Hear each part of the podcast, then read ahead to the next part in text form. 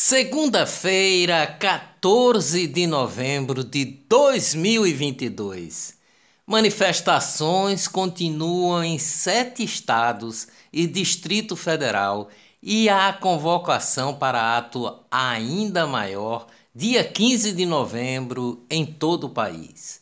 Lucro das estatais bateu recorde de 188 bilhões em 2021 a maior parte do resultado veio de empresas como a Petrobras, BNDES, Banco do Brasil, Caixa Econômica e Eletrobras, que foi privatizada em 2022. Segundo a presidente da Caixa Econômica Federal, Daniela Marques, o banco voltará a oferecer os empréstimos consignados a partir de hoje os mercados financeiros podem ter se enganado ao se convencer de que o presidente eleito Luiz Inácio Lula da Silva seguiria uma agenda fiscal ortodoxa, disse o Citigroup em relatório, acrescentando que o banco decidiu cortar suas exposições a riscos do Brasil diante desta reavaliação. O Citigroup Inc. é a maior empresa do ramo de serviços financeiros do mundo. Ainda em fase de apuração, é bastante provável que os democratas garantam o controle do Senado nos Estados Unidos. A vitória da senadora Catherine Cortez Masto em Nevada deu vantagem ao partido do presidente Joe Biden. Câmara segue com a apuração dos votos, mas com a maioria dos republicanos. Olá, eu sou o jornalista Ivan Maurício e estas são as notícias mais importantes do dia. Tudo o que você precisa saber para ficar bem informado em apenas 10 minutos.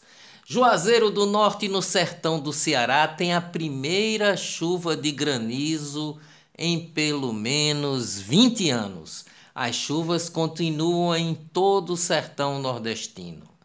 Prefeitura de Primavera sofre com a informação de que a Deise Juliana, a prefeita, e seu esposo João Paulo tiveram um acidente de moto na noite de ontem na cidade de Paulo Afonso, na Bahia. Eles vinham de uma viagem de Brasília e a informação é que João Paulo não resistiu ao acidente e faleceu. Já a gestora está nesse momento no bloco cirúrgico após fraturar os braços, divulgou o blog do Magno Martins. Desvio milionário de depósitos judiciais leva o Tribunal Superior do Trabalho a suspender sistemas de pagamentos.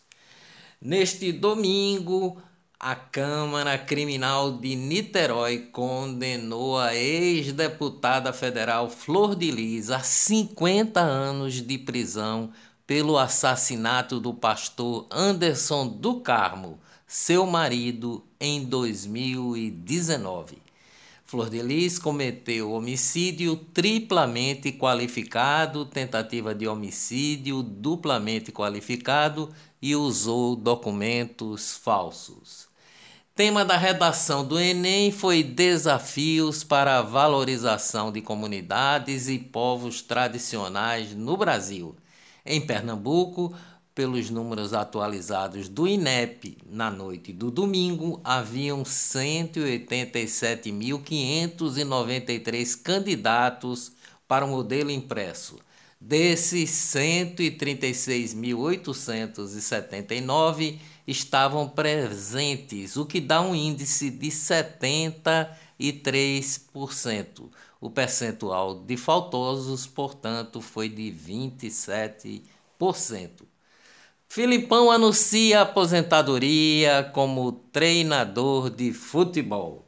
Protesto em Madrid reúne mais de 200 mil pessoas em defesa do sistema público de saúde da Espanha. Finanças no Brasil: a bolsa caiu 2% e o dólar subiu 0,5%.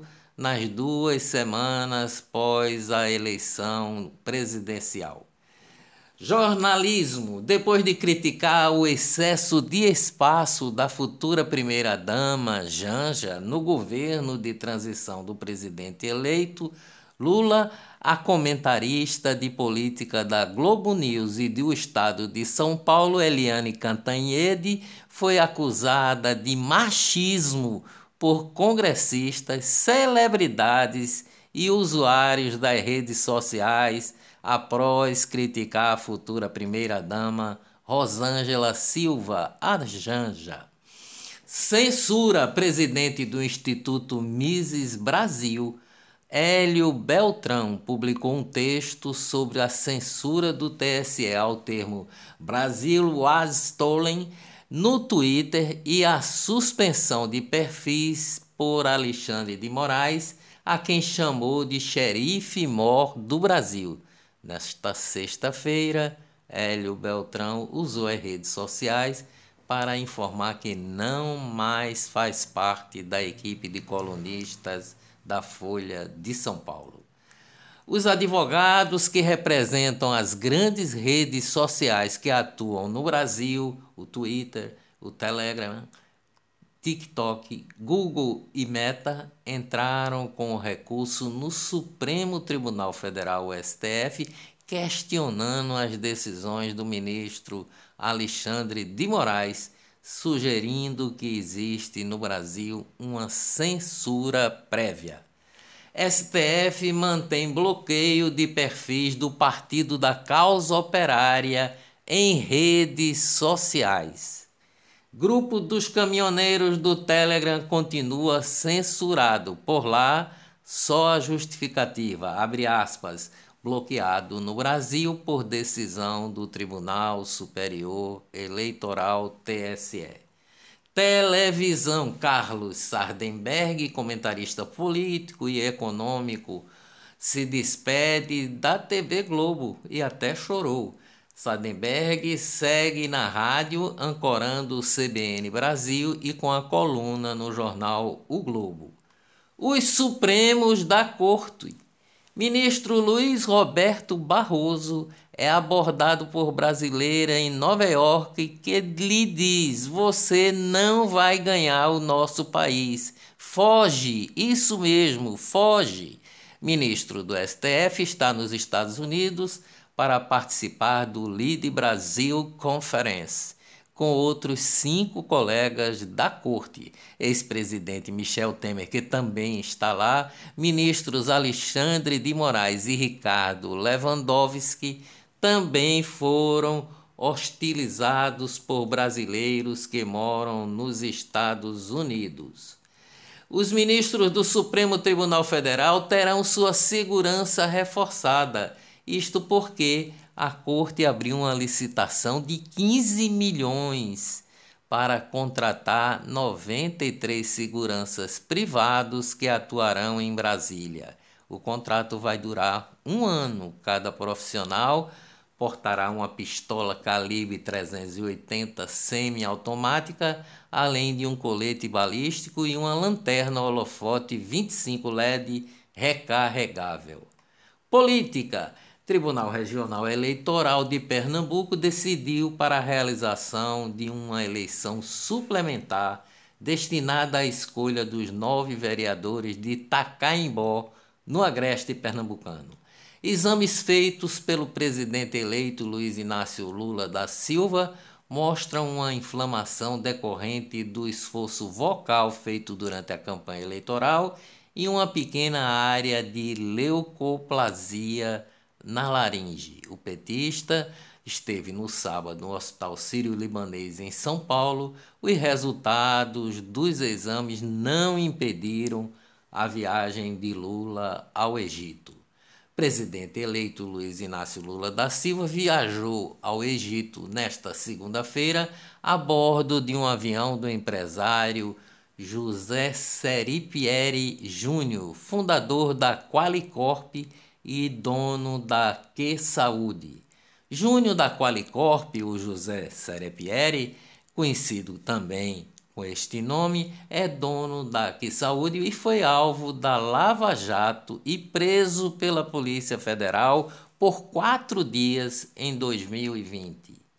Cerca de 400 jatos particulares pousaram no Egito durante a COP27, a Conferência das Partes das Nações Unidas sobre Mudanças Climáticas informaram as autoridades egípcias a agência de notícia AFP. A emissão de gases do efeito estufa em aviões particulares é de 5 a 14 vezes maior do que a média por passageiros em aviões de voos de carreira, de acordo com o Grupo de Defesa Europeu Transporte e Meio Ambiente.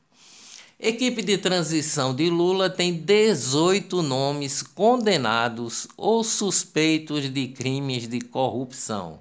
Além do próprio vice-presidente Geraldo Alckmin, a lista também inclui antigos aliados de Lula implicados na Lava Jato, como Renan Calheiros, Gleisi Hoffmann, Paulo Bernardo, Aloísio Mercadante, Paulo Okamoto, Humberto Costa e outros. Guido Mantega está proibido de assumir ministério em novo governo. O ex-ministro da Fazenda foi condenado no caso das pedaladas fiscais de Dilma. Covid no Brasil. Secretaria de Vigilância em Saúde do Ministério da Saúde voltou a recomendar ontem a utilização de máscaras devido ao avanço da Covid-19 principalmente pela circulação da sublinhagem BQ1. Em um vídeo publicado em suas redes sociais, o imunologista Roberto Zebalos afirmou que a BQ1, nova subvariante do coronavírus, não vai congestionar os hospitais, pois as pessoas que apresentaram os sintomas possuem quadros muito leves. Não adianta usar máscara, constatou o médico Roberto Zebalos. Cantora Joelma testa positivo pela quinta vez para a Covid. Internado desde sexta-feira no Hospital Albert Einstein, em São Paulo, o apresentador e narrador esportivo Galvão Bueno, de 72 anos, compartilhou ontem um novo vídeo em seus perfis nas redes sociais. Ele aparece fazendo exercícios de fisioterapia e diz estar se preparando para a Copa do Mundo que começa em 20 de novembro. Obrigado a todos os leitores do blog e do podcast que ontem ultrapassou a marca dos 200 mil acessos. Dias melhores virão com certeza. Até amanhã, se Deus quiser.